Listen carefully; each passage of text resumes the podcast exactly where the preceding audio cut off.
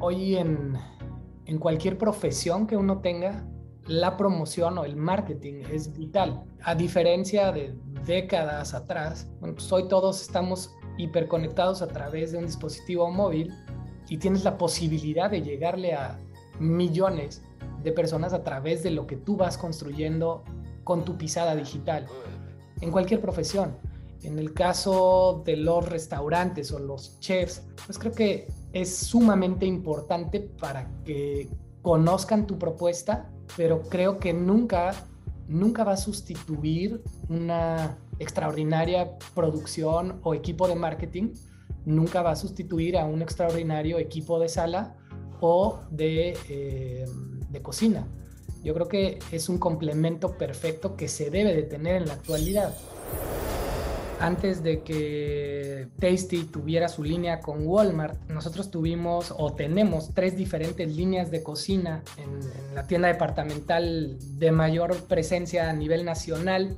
La plática comenzó con Walmart, pero, mm, decidimos generar esta alianza con, con Liverpool para poder entregar estas tres diferentes líneas eh, de producto con tres diferentes marcas, siempre endorsadas por Chef en donde nosotros estábamos siempre involucrados con los eh, desarrollos, desde el diseño, la calidad, de dónde venían, eh, tiempos de importación, cómo se iban a poner en el punto de venta. Y a eso le sumamos pues acciones especiales, Maca, que en su momento pues nos llevaron a recorrer básicamente el 80% de la República Mexicana teniendo acciones en vivo, es decir, talleres de cocina en vivo. De la cocina a la creación de contenido que lo ha llevado a convertirse en una marca personal de alta influencia en México y Estados Unidos. Su transformación ha sido constante, del emprendimiento a la televisión, de la televisión a construir un ecosistema que hoy reúne a más de 2.7 millones de seguidores y también múltiples casos de éxito en venta de productos bajo su propia marca en tiendas departamentales, incluso antes de que Tasty se convirtiera en una referencia mundial sobre cómo la venta de productos puede ser clave a partir de un medio. Hoy, apuesta por conquistar a la audiencia hispana por medio de una estrategia multiplataforma que coexiste con la nueva generación de creadores de contenido pretende hacerlo con una misión muy clara, regresar a los orígenes de la cocina. Es Alfredo Oropesa, el chef Oropesa. Yo soy Mauricio Cabrera y este es The Coffee, episodio 38, temporada 3. Comenzamos. Intenso como Nación 321, ligero como BuzzFeed, cargado como el de Forma, refinado como el país. Aquí comienza The Coffee. Grandes historias para grandes storytellers un podcast con el sabor de Story Baker por Mauricio Cabrera. Story Bakers, este podcast es presentado por Panmedials, los medios de la pandemia. Mi libro, en el que escribo todo lo que deben saber sobre la crisis que vive la industria de los medios, sus causas y sus potenciales soluciones, esas que escribimos a diario en esta comunidad. Si escuchan este podcast, si son suscriptores de mi newsletter, si siguen alguno de los grupos de Storybaker y si quieren apoyarme, adquieran Panmedials, los medios de la pandemia, a través de Amazon, disponible tanto en versión física como digital. Ahora sí, vamos con The Coffee. Nuevo episodio en The Coffee. Me da mucho gusto saludar a Alfredo Oropesa, el chef Oropesa. Alfredo, muchas gracias por estar en The Coffee. Yo lo primero que te quiero preguntar es, has vivido desde mi perspectiva tres transiciones. Primero eras un chef, después eras un chef que salía en televisión y de pronto te terminaste convirtiendo también en un chef que aunque tenía una plataforma de televisión, se termina también asumiendo como un creador de contenidos. ¿Cómo han sido para ti estos descubrimientos? Primero decir, a ver, a mí lo que me gusta es hacer esto llega a la televisión, se da esa oportunidad y después también esta transformación, este traslado hacia digital, que es una nueva reinterpretación de la persona en relación con lo que haces y en relación con tu capacidad para comunicar. Maca, gracias por invitarme. La verdad es que ya desde hace mucho tiempo que teníamos, bueno, pues teníamos muchas ganas de hacerlo. Este, así que gracias por el espacio y, mira qué bien, cronológicamente me, voy me vas a hacer una regresión de 20, probablemente 21 años. Em, y sí, bueno, yo comienzo con una educación formal en gastronomía, ¿no? Sí, soy cocinero de profesión, eh, inicié teniendo un servicio de alimentación para aviones privados, puse un restaurante que era como mi gran sueño y terminé quebrando ese restaurante, Maca. Eh, y en, en, esa, podría decir, cuasi depresión de haber eh, crasheado en mi primer sueño, siendo muy joven, em, decidí buscar eh, nuevas opciones, eh, pero siguiendo con la misma profesión. Y en aquel entonces, bueno, pues el tema de la cocina y los medios en, en, habla hispana eran pues poco explotados, eran liderados por eh, Chepina Peralta, ¿no? Que, que era producida en, en, en, en aquel entonces, que se convirtió después en TV Azteca. llegaron de una manera fortuita la posibilidad de llegar a, TV Azteca, llego como soporte, Maca, este, te cuento la historia corta, llego como soporte de una producción que tenía a un conductor o a un talento que desarrollaba recetas, pero que necesitaba un soporte gastronómico y nosotros entonces hacíamos eso, nosotros hacíamos todo el desarrollo, el estilismo de alimentos, el desarrollo de las recetas, platicábamos con los patrocinadores de aquel programa que estuvo al aire durante dos años y medio y mm, eso creó en mí, bueno, pues eh, mm, esas ganas de más adelante seguir ofreciendo esos servicios, pues para, para diferentes eh, compañías, compañías de alimentos. Eh, escribo un proyecto, ¿no? para una de esas marcas, gana, ¿no? El, proyecto y me invitan a ejecutar una campaña publicitaria durante un año en ambas televisoras.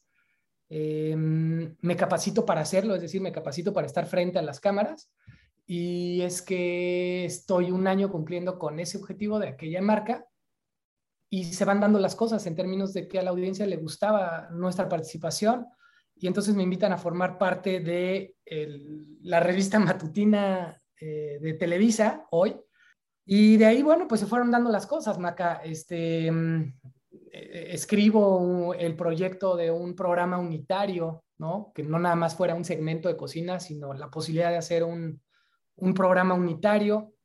Eh, la persona a quien se le presenta en, Televisa, sumamente receptiva, pues nos da la oportunidad, ¿no? Se crea un, un presupuesto para 50 capítulos como de prueba piloto y terminamos estando al aire por, cuatro años, Maca, eh, pero fíjate que desde aquel entonces pensando en una propuesta que fuera multiplataforma. Em, y más adelante, bueno, pues esa propuesta que en realidad se convirtió en multiplataforma nos dio la oportunidad de llegar a redes sociales y convertirnos en nuestros propios creadores de contenido digital. Eh, ese es el resumen que yo haría. A ver si tú encuentras estas mismas similitudes. Yo de cocina sé claramente menos que tú, pero siempre hago esta analogía de que un buen contenido tiene muchos de los componentes que se requieren para que un platillo triunfe en términos de presentación, en términos de los ingredientes con los que tú cuentas, en términos de lo que quieres proyectar con esa con ese resultado, digamos, ¿tú también encuentras semejanzas en la creación de contenidos y el proceso de preparar un platillo? Pues sí, mira, parte de lo que te da la formación, e, en este caso de, cocinero, es ser muy ordenado, ser muy juicioso en términos de la calidad de ingredientes que vas a utilizar y, el símil que tú utilizas o la analogía me parece que, que por supuesto que aplica, ¿no? En la, en la creación de contenido, al menos nosotros pensamos en satisfacer alguna necesidad de la audiencia. Eh, cuando uno desarrolla una receta ¿no? para un restaurante, pues estás pensando en eso, en provocar a los, a los sentidos y satisfacer necesidades. Y esas son, digamos que algunos de los parámetros que utilizamos también en cada uno de los diferentes contenidos que, que construimos para nuestras plataformas. ¿Cuánto te parece que hoy importa el marketing detrás del posicionamiento de restaurantes. Ahorita tú ya hablaste de ese fracaso inicial que tuviste, de ese dolor que sentiste al momento de ver que tu proyecto de tener un restaurante pues no terminó funcionando más allá de que sí se cristalizó el hecho de tenerlo. Pero hoy, curiosamente, en ambos rubros, tanto en la creación de contenidos como en la gastronomía, y hablaría en términos generales, a veces parece que el marketing importa hasta más que la calidad de los platillos. ¿Tú qué has ido aprendiendo ahora a la inversa? ¿Tú qué has aprendido, digamos, de la creación de contenidos que sí que puedes aplicar a tu profesión, digamos, o a este conocimiento que tienes en materia gastronómica? Bueno, yo creo que hoy, hoy en, en cualquier profesión que uno tenga, la promoción o el marketing es vital. A diferencia de décadas atrás, pues hoy todos estamos hiperconectados a través de un dispositivo móvil y tienes la posibilidad de llegarle a millones de personas a través de lo que tú vas construyendo con tu pisada digital, en cualquier profesión.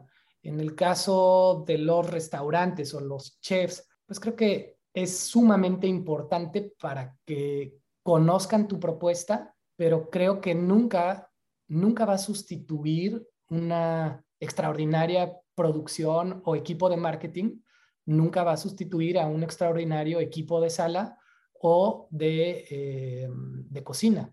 Yo creo que es un complemento perfecto que se debe de tener en la actualidad. Como creador de contenidos que también eres, ¿cuáles son tus pilares? Es decir, eh, en distintas pláticas que hemos tenido, siempre me comentas cómo más allá de la gastronomía buscas transmitir ciertos valores, digamos, ciertos intereses que a ti te gustan y que por otro lado te parece que contribuyen a tener una mejor sociedad. ¿Cómo has ido llevando eso? ¿Cómo has ido llevando esta experimentación en la que el chef oropesa, esta figura televisiva, se termina convirtiendo también en un embajador de otras, de otras causas, digamos, ya no es solo gastronomía, por decirlo de alguna forma? Fíjate, Maca, que, que regresando a esa escalera que hice muy rápidamente y después de tu primer pregunta, algunos de, nuestros objetivos pues, han ido evolucionando.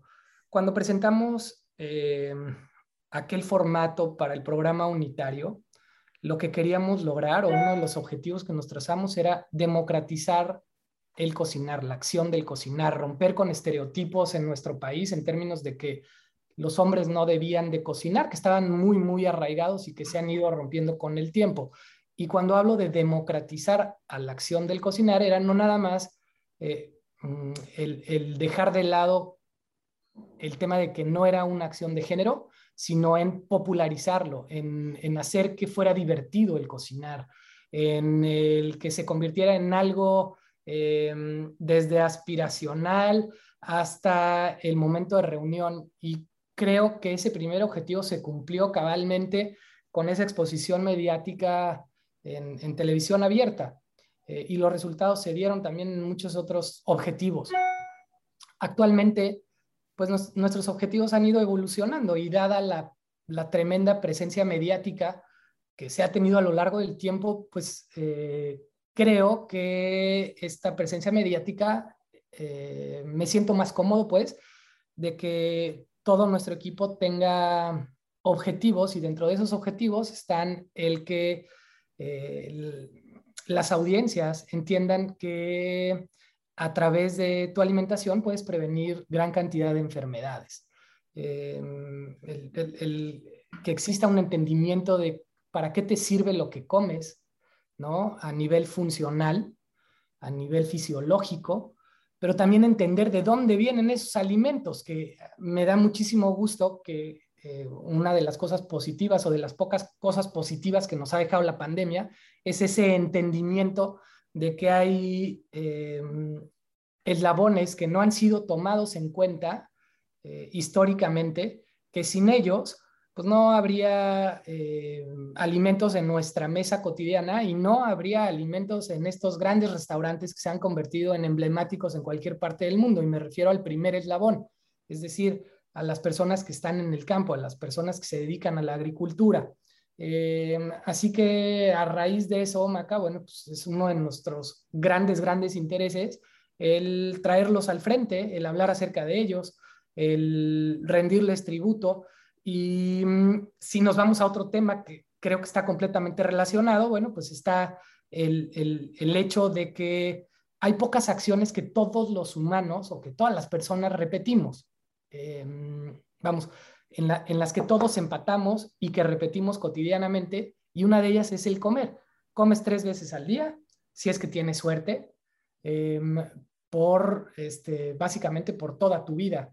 Y parte de lo que nosotros entendemos es que tienes esas tres opciones en las que comes o en las que haces de comer, una oportunidad de hacer algo no solo por ti, por los tuyos, sino también por tu planeta, Maca, que ahora son temas que se están hablando mucho, pero bueno, eh, venimos eh, teniendo este tipo de colaboraciones desde hace más de 10 años atrás.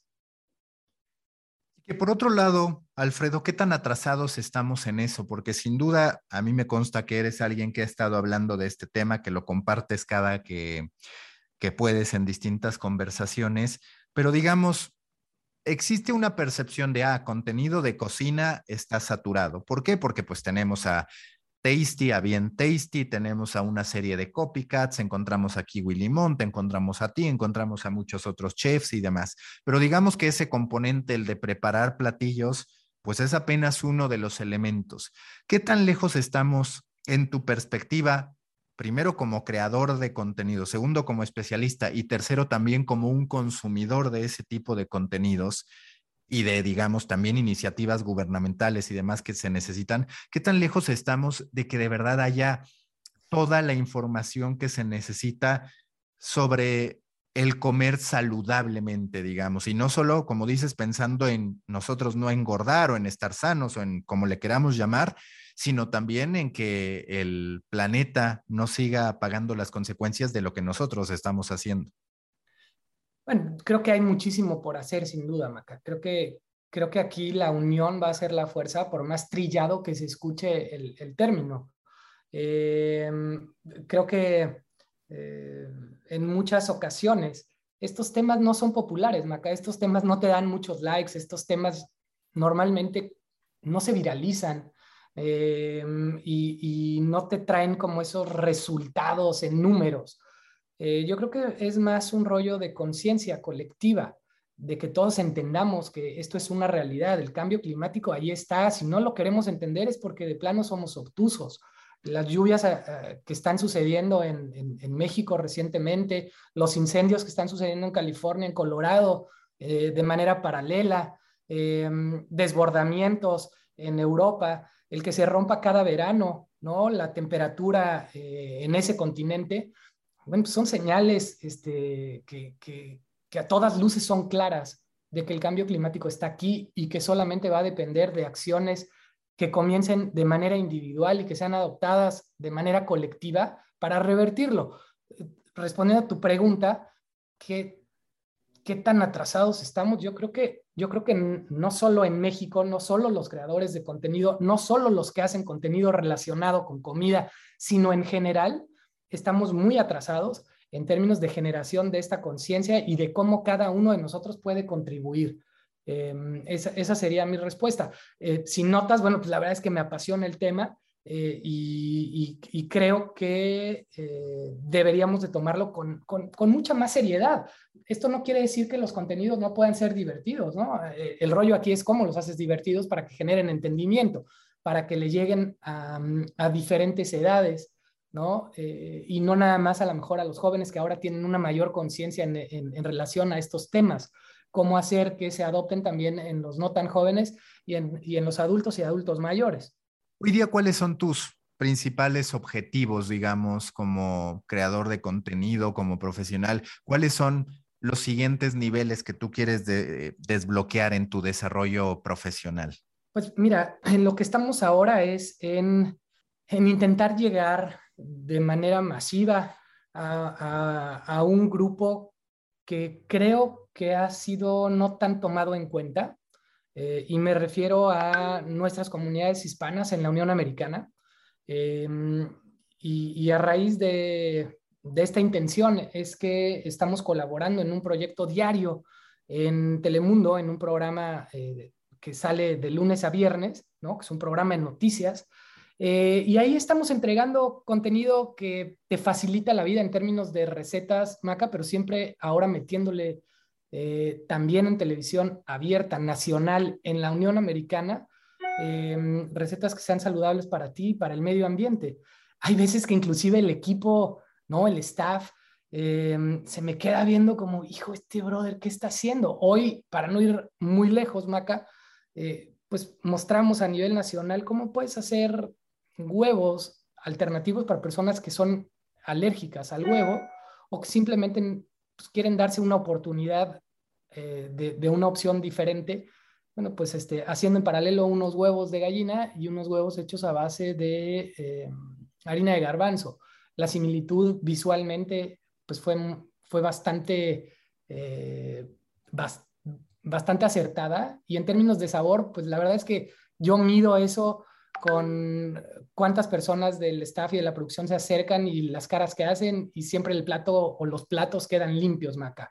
Eh, sin ser ambiguo a tu pregunta, lo que queremos hacer es eh, seguir construyendo contenidos de valor, seguir pudiéndole eh, ofrecer a nuestras audiencias soluciones a la pregunta cotidiana de qué preparo el día de hoy, que me haga bien, que sepa rico, y que le gusta a toda la familia. En, eso es en lo que hemos estado enfocados y en eso seguimos enfocados. ¿Cuáles son los objetivos que tú tienes en lo que respecta a digital? Ahorita ya hablaste del mercado hispano, que digo, claramente es algo que se puede compartir en redes sociales, que resulta muy atractivo primero, como tú dices, por el, podríamos llamar, abandono a ese tipo de audiencia en lo que respecta a lo que tú haces y en segundo lugar, porque es cierto que también terminan representando un, mercado más atractivo en términos comerciales por ser Estados Unidos. Pero digamos, si tú tuvieras que hablar de tus siguientes objetivos en plataformas digitales, ¿cuáles serían? ¿Qué curiosidades tienes detrás de todo lo que va apareciendo en el camino, donde hoy hay un Twitch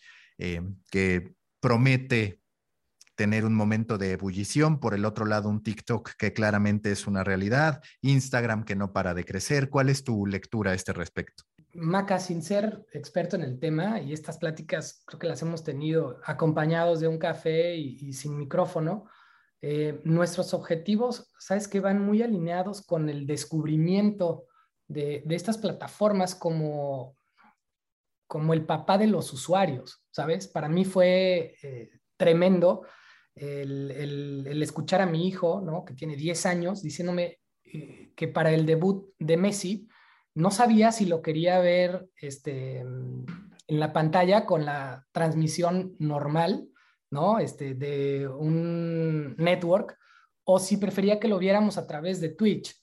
Este, para mí eso fue una sacudida tremenda de que tenemos que seguir, si queremos tener permanencia, si queremos seguir ayudando, pues de tener estas breves pisadas de ayuda en estas nuevas plataformas. Y cuando digo de ayuda es, eh, la gente va a seguir comiendo maca, la gente va a seguir siendo antojadiza, la gente va a querer seguir teniendo un hot dog para complementar esa experiencia de ver el debut de Messi o va a querer una hamburguesa y ahí es en donde nosotros podemos estar.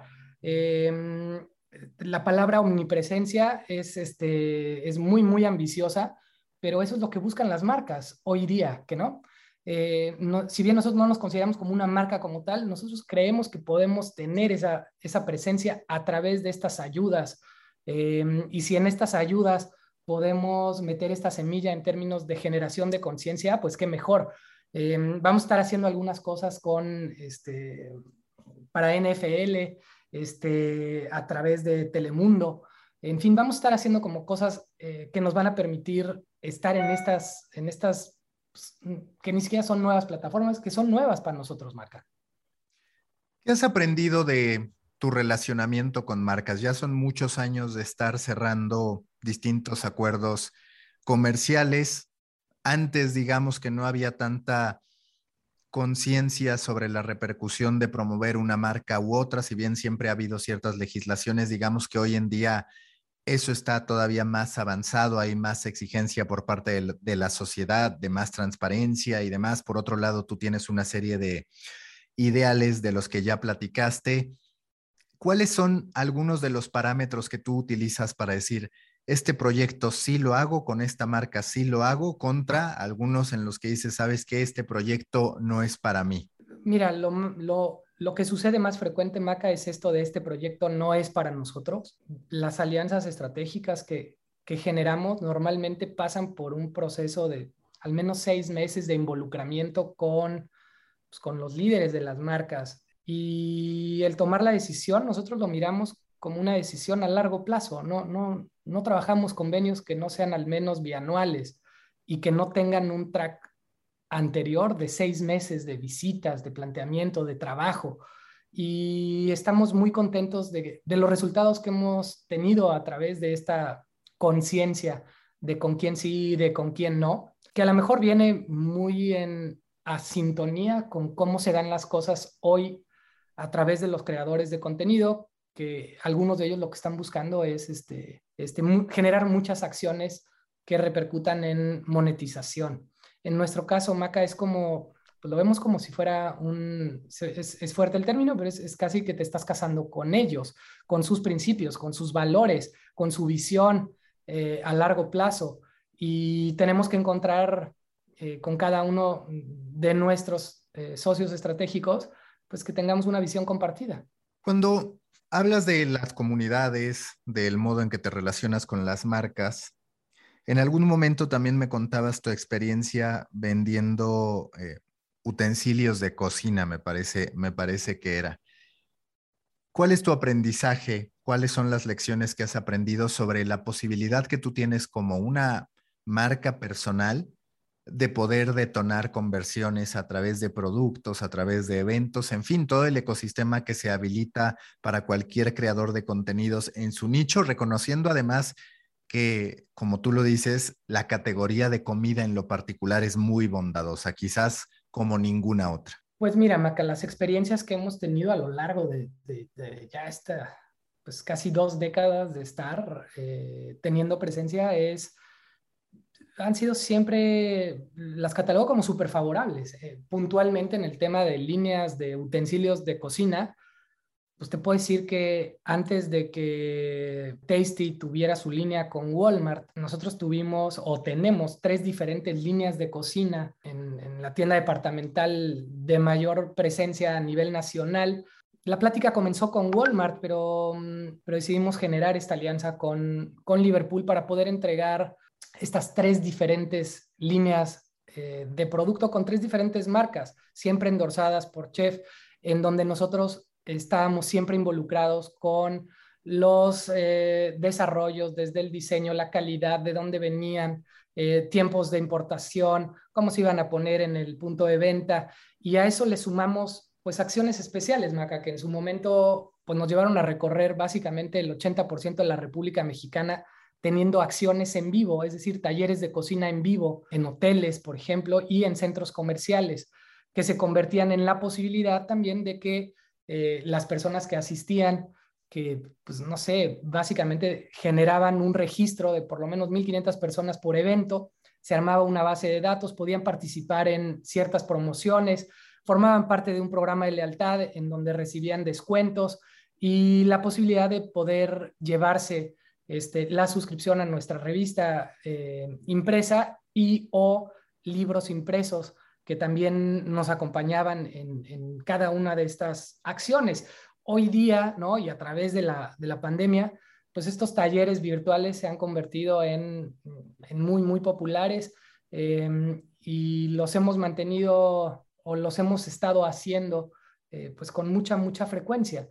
Em, entonces, eh, esos han sido nuestros aprendizajes. Eh, nos ha gustado lo que hemos visualizado, eh, creemos que el potencial es muy, muy grande y mm, nos gustaría, Maca, que esas aprendizajes, esas experiencias que ya logramos en, México, las podamos replicar acá, este, en, la Unión Americana, bueno, pues próximamente, ¿no? en eso es en lo que también estamos trabajando.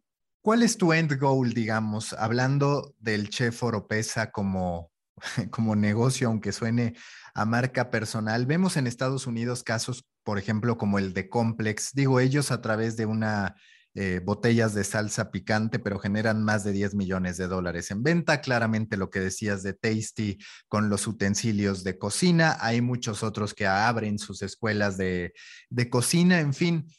¿Cuáles de estas potenciales avenidas, entendiendo que muchas ya las has probado, pero dices, el futuro de la comunidad del chef Oropesa puede venir por acá? ¿Cuál es, digamos, esa perspectiva que te da un chef Oropesa? Pues posiblemente ahorita ya podríamos hablar de 4.0 o algo por el estilo, dependiendo de cuáles consideres que han sido tus etapas, pero ¿qué te gustaría ver de la marca Chef Oropesa y sobre todo pues de la comunidad que está respaldando al Chef Oropesa? Fíjate que lo, que, nos, lo que nos motiva ¿no? actualmente es el continuar evolucionando, Maca, ese 4.0 del que tú hablas, pues es lo que nos motiva, ¿no? Este, ya validamos el tema de utensilios, ya validamos el tema de coleccionables impresos, los coleccionables digitales, las presencias en, talleres eh, físicos y virtuales. Y ahora lo que nos motivaría es poder estar en la alacena, acá, poder estar en tus snacks, em, eh, con productos que te hagan bien, que, que te hagan bien a ti como consumidor, pero que además le ayuden a pequeñas comunidades, a pequeños productores, que sean hechos con em, ingredientes o productos naturales y representativos de nuestra, pues sí, de nuestro legado. Y cuando digo de nuestro legado me refiero a México. Eh, así que en eso es en lo que estamos trabajando, Maca. Eso nos motiva, eso, eso nos hace soñar. ¿Cuál es tu opinión sobre estos creadores que van surgiendo? Por ejemplo, TikTok hoy ya tiene cualquier cantidad de creadores de contenido en Storybaker. De hecho, hace, hace poco hicimos una reseña sobre Mexico Cooking Club, que tiene incluso más seguidores que Tasty en TikTok y, y demás. ¿Cómo es tu relación con los nuevos creadores? Pues entendiendo que todos competimos sin importar la generación con otros creadores, eso sí, que cada uno tiene su audiencia y demás, pero ¿qué está haciendo el chef Oropesa, si es que está en su interés, pues el poder llegar a nuevas generaciones o si te vas a quedar con el segmento que claramente tienes conquistado, que entiendo que puede ser bastante distinto el de redes sociales al que tienes en la televisión, por ejemplo, ¿no? Hablando de edades y de demográficos y demás. Sí, ah, mira, a ver, respondo lo primero. En, donde estamos es, digamos que la parte más importante o el grueso del PAI, como ustedes lo describen, pues nosotros lo tenemos de 22 a 45. Em, y yo difiero un poco, yo no, yo no los veo como, no los veo como competencia, porque nuestra comunidad en TikTok, comparada con la de Orlando o de, Mexican que mencionas, pues no tiene nada que ver. Nuestra comunidad es incipiente. Em, y y justamente no los vemos como competencia. Yo, yo como lo veo es, hombre, pues qué bueno sería que, que todos nos sumáramos, porque como tú sabes, este tema de redes sociales, pues es así, mientras más enlaces o nodos vayas generando, pues mayor pisada tienes. ¿Qué es lo que estamos haciendo? La verdad es que estamos haciendo muy poco. Em, pretendemos hacer mucho más en términos de eh, hacer más contactos, pero no, no me gustaría eh, el, el, que se per, el, que se percibiera, Maca, como que, híjole, bueno, pues es que ahora este, hay que llamarle a Orlando porque pues, está súper grueso en TikTok. Ok, pero si le vamos a llamar, ¿qué le vamos a ofrecer? Porque nosotros le tenemos que dar algo a cambio. Em, eh, al final lo que se hace en, estas, en esta mezcla, pues es, es un equity sharing, ¿no? Este, y y